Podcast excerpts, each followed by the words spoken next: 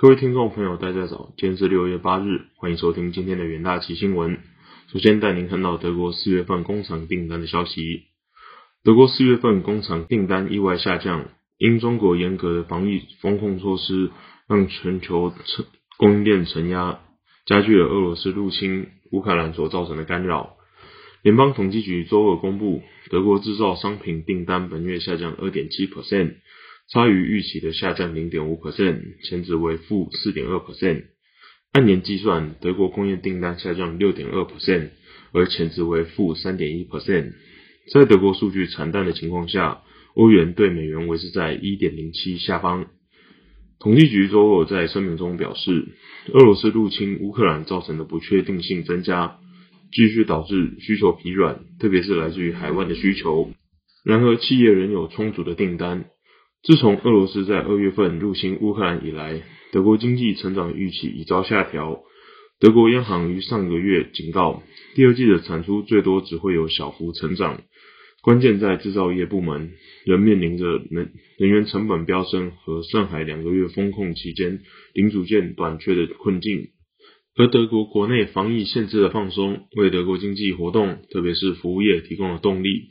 但高通膨和供应短缺继续构成挑战。德国机械工业贸易协会上周五发布另一份报告显示，四月份机械订单下降七 percent，并列举报告中国经济成长放缓、供应链紧张以及乌克兰战争等不确定因素。下一个新闻看到澳洲央行意外升息五十个基点的新闻。澳洲央行周二宣布升息五十个基点，超过经济学家预期。央行表示将致力于采取必要措施，以遏制通膨扩大。这一行动令投资人意外，带动债券值利率强升。澳洲央行周二以通膨为由，将其现金利率目标上调五十个基点至零点八五 percent。相较之下，大多经济学家预测上调二十五个基点。央行总裁罗宇表示，央行非常清楚澳洲家庭面临的生活成本压力，但根据当前的经济环境。今天的升息是必要的。他指出，未来的升息规模和时机将取决于即将到来的数据，以及理事会对通膨及劳动力市场的评估。奥盛集团认为这是鹰派的声明，决策者行动速度快于预期。他们试图透过政策正常化摆脱紧急的通膨局势。通膨数据高于他们前一个月的预测，而而且可能会更高。大幅升级使得欧洲三年期公债值利率上涨十九个基点至三点一六 percent，十年期公债值利率攀升七个基点至三点五五 percent，澳元对美元汇率上涨零点三 percent 至七十二点一零美分。在中国防疫风控和俄乌战争之下，大宗商品和能源供给中断，全球央行都在努力应对比预期更糟糕的通膨。今天的升息是新总理上台后第一次升息，也是自两千年二月以来最大的单月升息幅度。下则新闻看到日元持续走贬的消息，日本央行总裁黑田东彦坚定不移的宽松立场，使得日元再度跳水，对美元贬破一百三十二元大关，续创二十年新低。日元对新台币也持续破底。根据台银排告汇率显示。现钞卖出价中场以零点二二五八元作收，改写于二十五年新低。若与今年三月初高点相较，兑换新台币五万元，相当于多赚到四千七百多日元。美国联总会下周将公布六月利利率决议，外界普遍预期升息两码。不过，黑田东彦昨天表示，当前日本经济还在从疫情影响中重新站起。且资源价格上扬也让日本经济承受重压。他认为完全不是该收紧货币政策的时候。日元汇率先前展开一波反弹后，近期美元再度转强，今日应声重贬，失守一百三十二元价位，续创二十年新低。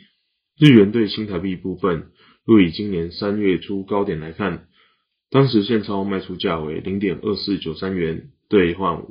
新台币五万元，约可换得二十万五百六十一日元。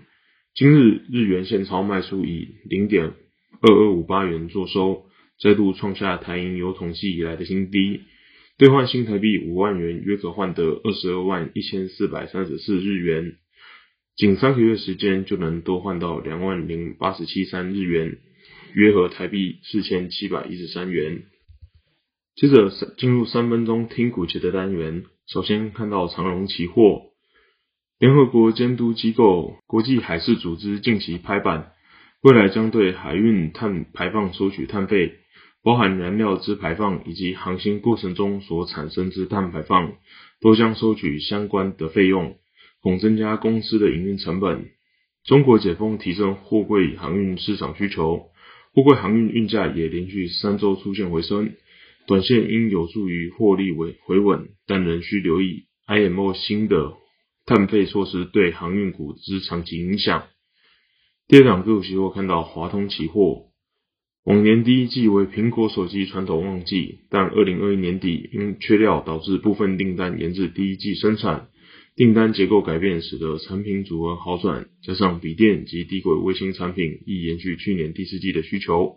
公司营运展望淡季不淡。第三档个股期货看到亚德克期货，亚德克五月营收年增十八点七 percent，达二十六点五亿元，创历史次高。